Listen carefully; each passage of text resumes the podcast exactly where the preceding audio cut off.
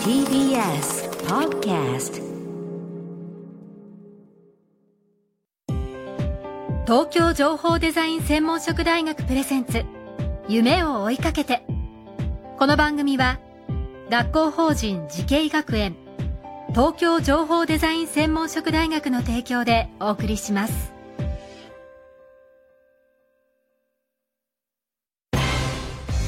未来あったらいいな。こんな世界できたらいいな。情報とデザインの新しい学びをクリエイト。才能と未来を共に育てる。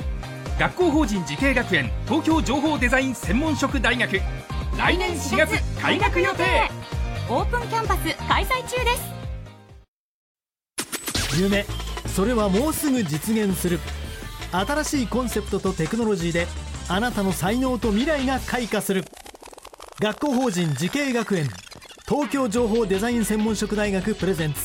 夢を追いかけて。こんばんは安藤博樹です。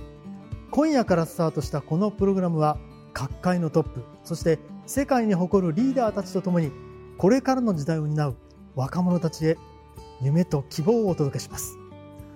記念すべき第1回のお客様は元ソニーの社長で現在も NTT やゆうちょ銀行の取締役そして国立の研究開発法人産業技術総合研究所の最高顧問でいらっしゃる中鉢良二さんです。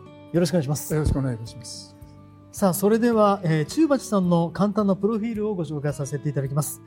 1947年宮城県の鳴子町に生まれその後仙台第二高校そして東北大学から東北大学大学院工学博士となり大学院修了後にソニーに入社。社長に就任し世界のソニーを牽引されました、まあ、こういう中橋さんなんですが、えー、実は中橋さんが、えー、仙台二高時代に最初の東京オリンピックが開催されたということですねどんな高校生だったんですか？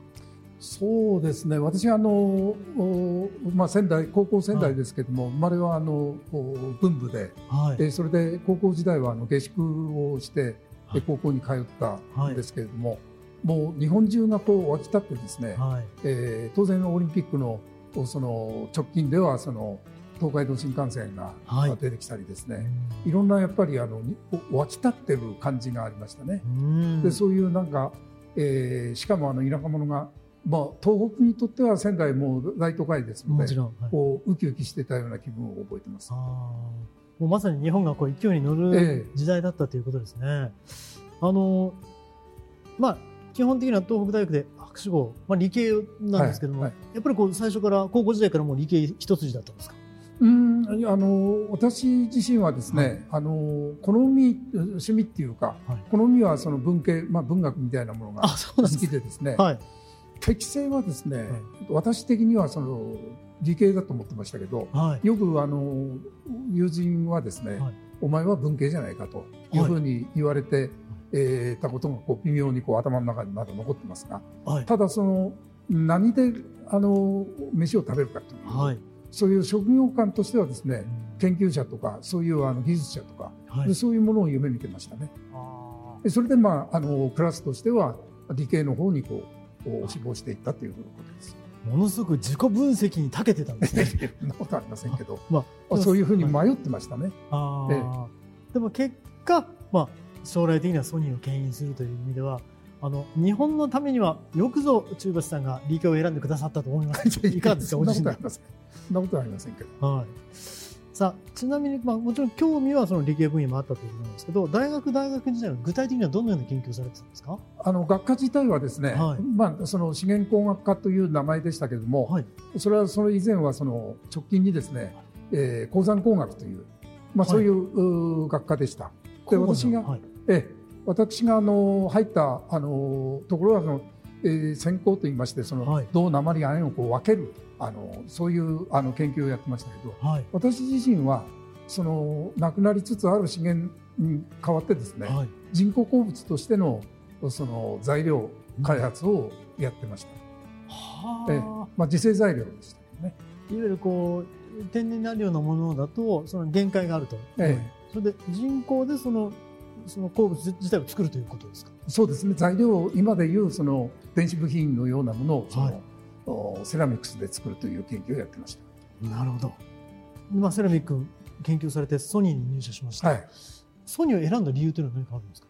当時の理理系っていうのはあの、はい研究所みんなそあの大学そうかもしれませんけど、はやっぱりあの大学の先生の勧めっていうのは一番大きくてですね、はい。あのそれはやっぱり一番第一の理由です。ソニーはどういった、まあ、中鉢さんのようなこ方を求めてたっていう時だったんですか？ね、その時は。まああのソニー自体もちろん戦後までのあの、はい。会社っていうのは、はい。あのその後も大きくなった会社もありますけれども、お家電の業界で言ったらレートカマーですよね。あのええ。そういう意味で言うと普通のことをやったらダメだというそういう経営層にもそういうことがあって、ええ思いがあって、はい。あの新入社員はやっぱりあのいろいろ個性のあるあうの、を求めていたように思いますね。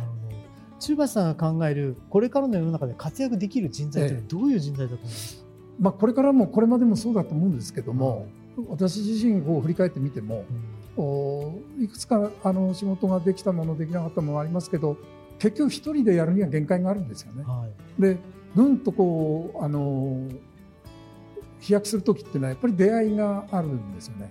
で自分がやるのも組織の中でやっぱり部下とかそういう人たちのあのサポートでなってる人ですので最もその重要なのはやっぱり連携できる人。はい。コラボレコラボと言ったらあれなんですけどもいろんな人とやっぱり連携できる人材っていうのはあの一番重要なんじゃないかなと私は思いますね。当然会社の中には技術者がいて、ええ。それを生かす、まあ、売る人もいて、えあのその企画を通す人がいて、えあ連携なんですかね。え、連携だと思いますね。うんいろんなやっぱりこういろんな配慮っていうんですか、はいあのいろんな領域のやっぱりこうなんていうんですかね感覚っていうのは磨いておかないといけないのかなって感じますけどね。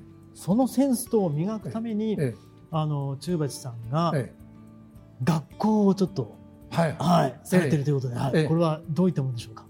あの今はあの、はい情報デザインに関する学校の、あ設立の準備を、はい。している段階なんですが、はいはい。あのやっぱり今いろんな農学だとかはい。経済だとか工学とかうん。法学とかいろいろありますけども、はい。すべてのあの社会でですね、はい。社会でそのそれは銀行も、それからその自治体も、はい。それから病院も、宅配も、はい。みんなその情報技術っていうのは非常に重要で、うん。でこれはあの非常に学際的でですね、はい。あらゆる領域に共通で、はい。これをなくしてやっぱりいろんなあのお disciplinary というかそのお研究領域っていうのはないんじゃないかと、あるいは社会領域っていうのは、でこの人材が今圧倒的に不足しているとはい。いうことをからですね、はいこういう人材をですね、はい即戦力になる人材を育てたいというふうに思っております。そうなんです。そこでですね、えー来年4月に、えー開学予定の東京情報デザイン専門職大学の学長に就任されるということですね。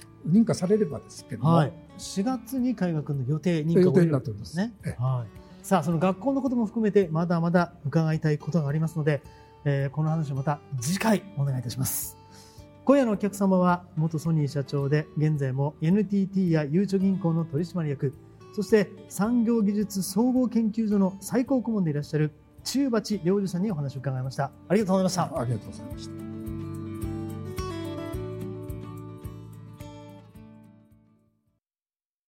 情報工学と人工知能メタバースとサイバーセキュリティ情報とデザインの新しい学びがそこに時代の即戦力を育てる学校法人慈恵学園東京情報デザイン専門職大学。